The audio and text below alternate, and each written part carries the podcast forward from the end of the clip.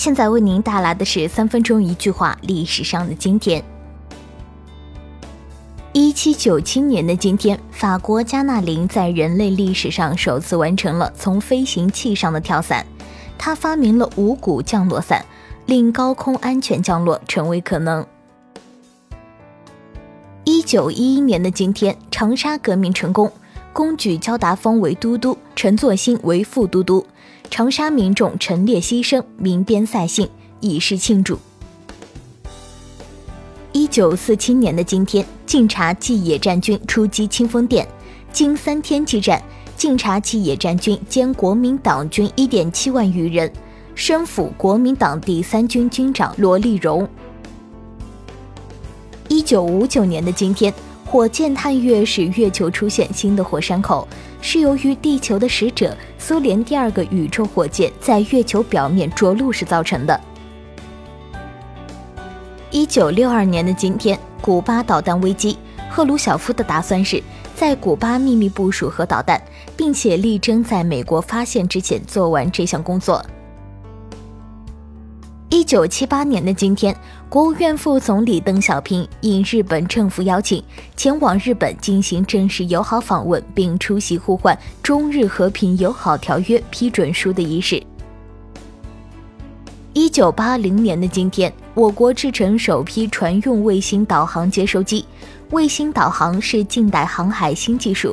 这种船用卫星导航接收机具有全球性的特点。一九八一年的今天，坎昆会议召开，是第一次中国在内的由十四个发展中国家和八个发达国家的元首或政府首脑参加的关于合作与发展的国际会议。一九八三年的今天，苏货运飞船进步幺八与轨道站对接，它给轨道站送去了站上联合发动机所需的燃料，进行科学考察所需的设备。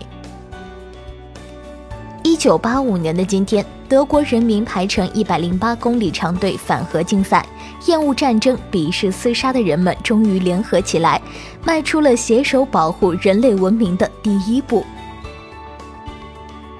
一九九一年的今天，欧洲共同体和欧洲自由贸易联盟在比利时首都布鲁塞尔达成了建立欧洲经济区的协议，将实现商品、人员等的自由流通。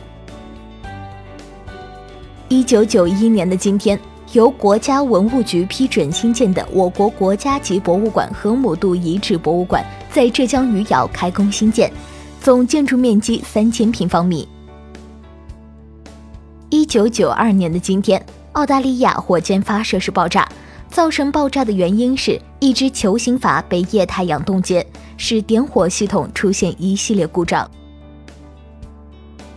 一九九五年的今天，联合国在纽约总部举行成立五十周年特别纪念会议，这是联合国历史上规模最大、最为隆重的一次庆典。二零零二年的今天，以“二十一世纪企业新构思：变革、权力与责任的制衡”为主题，中企联合会与美国商业周刊在京举办二零零二年全球工商领导人论坛。